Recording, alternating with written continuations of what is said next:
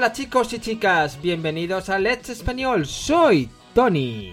Hey，欢迎收听 Let's Español，我是卢菲亚。 Hoy os vamos a traer una palabra muy molona y es muy muy española. 嗯，今天我们要给大家介绍一个非常酷的词，也是非常西班牙的一个词。这个词就是 Molar. Literalmente significa que pertenece o está relacionado con la muela. Y también es el apto para moler. 字面上的意思就是咀嚼的、研磨的。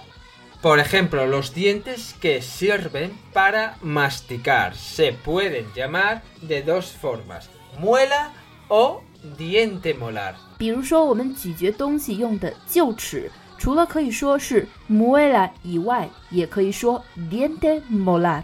Pero hoy no vamos a hablar de este significado, vamos a hablar de otro significado, que es muy coloquial. 然而，今天我们要说的是它的另外一个意思，是在口语中被广泛使用的一个意思，也就是非常酷、非常赞、非常棒。 Por ejemplo, 比如说， ¿cómo mola? 太棒了， ¿Cómo mola practicar el español con Let's Español? 哎，和 Let's Español 学习西班牙语实在是太酷了。 También se puede sustituir por el verbo gustar. o encantar， Sí, también se puede sustituir por el verbo encantar. 有的时候也可以用它来代替动词 gustar 或者是 encantar。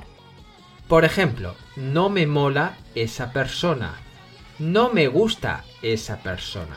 我不喜欢那个人。 El adjetivo de mola sería molón o molona. Y aquí sería equivalente a la palabra guay. 我们也可以用它的形容词形式 molon 或者是 molona，这时它的用法和 guay 就是很相似的了。 Por ejemplo, la nueva falda es muy molona. 这条新短裙实在是太赞了。我们在准备这期节目的时候，看到一个词典里 molon 的解释是危地马拉的方言，讨厌的。它竟然和在西班牙的意思是相反的。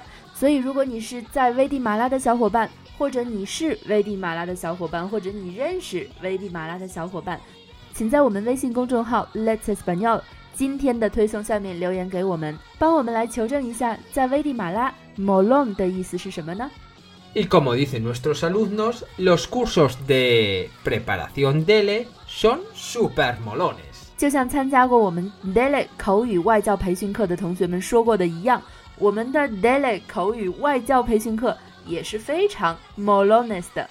现在针对七月份的 Daily 考试，我们也有下周就开始了的外教口语培训课，所以欢迎添加微信幺八三二二幺六五来咨询或者报名。